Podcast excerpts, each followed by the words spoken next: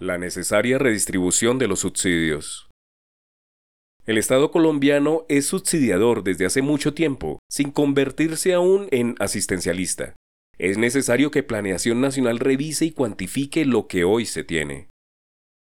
El Departamento Nacional de Planeación, DNP, cierra un año polémico en términos de gobierno nacional, presentando una nueva metodología para reclasificar información de los hogares incluidos en el CISBEN, Sistema de Identificación de Potenciales Beneficiarios de Programas Sociales. Una vieja estructura desarrollada durante la administración de Ernesto Samper, que clasifica a la población de acuerdo con sus condiciones de vida e ingresos y se utiliza para focalizar la inversión social y garantizar que sea asignada a quienes más lo necesiten.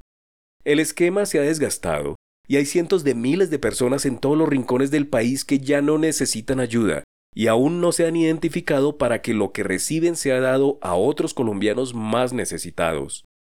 Planeación se puso la tarea y actualizó la información económica de las familias a partir del registro social de hogares, lo que deriva cambio en la clasificación de 1.178.881 hogares, casi 1,2 millones de hogares de los 14 que existen en el país, en los registros del CISBEN.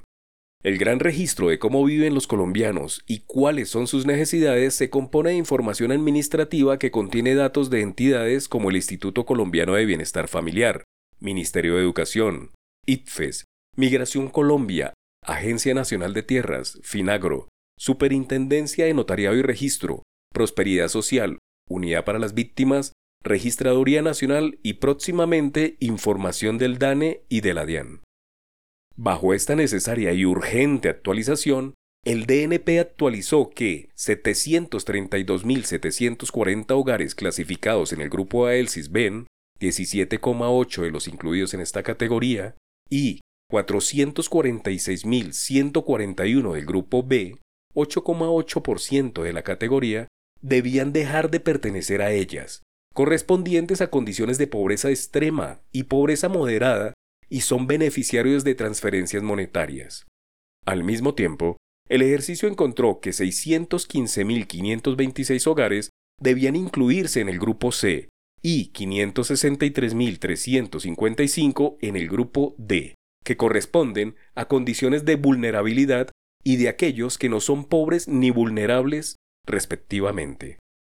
Este tipo de actualizaciones son las que se deben hacer para evitar que el grueso del dinero tributado por otros colombianos se vaya en potenciales votantes capturados por varones electorales. Durante la pandemia, casi 21 millones de colombianos cayeron en estado de pobreza, pero durante los últimos años la cifra ha caído hasta los 17 millones o menos, situación que obliga a cambiar las políticas de asistencia social para no derivar en asistencialismo, que no es insostenible en el tiempo dado que genera derechos preconcebidos a recibir ayudas del Estado, desviando la necesidad de que la atención de la pobreza pase al nivel de desarrollo de empresas para que generen nuevos empleos y desarrollen el país. Lo otro, y más importante, que debe empezar a trabajar Planeación Nacional es revisar la estratificación en todo el país.